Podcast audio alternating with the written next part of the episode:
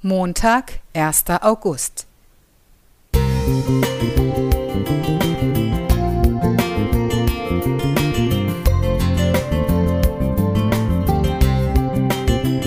Ein kleiner Lichtblick für den Tag.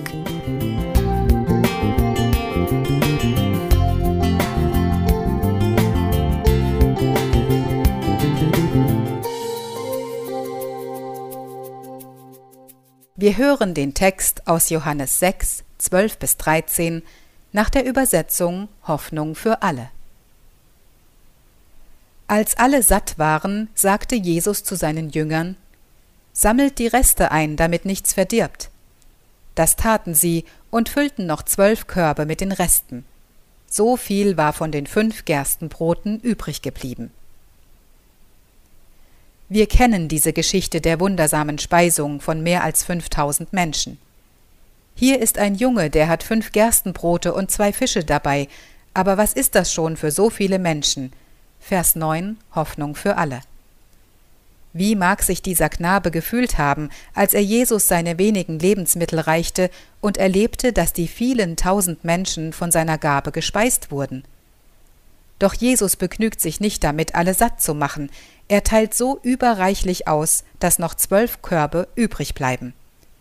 Diese zwölf Körbe sind ein Symbol der göttlichen Fülle. Gott möchte uns des Himmels Fenster auftun und Segen herabschütten, die Fülle.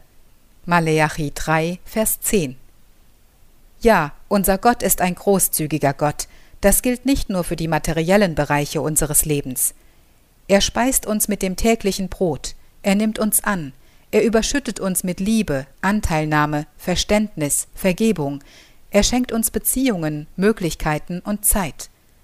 Für meine Lebensperspektive bedeutet es einen Riesenunterschied, ob ich einem Gott des Mangels diene oder einem Gott der Fülle, ob ich mich arm und zum Verzicht verpflichtet oder reich und beschenkt fühle.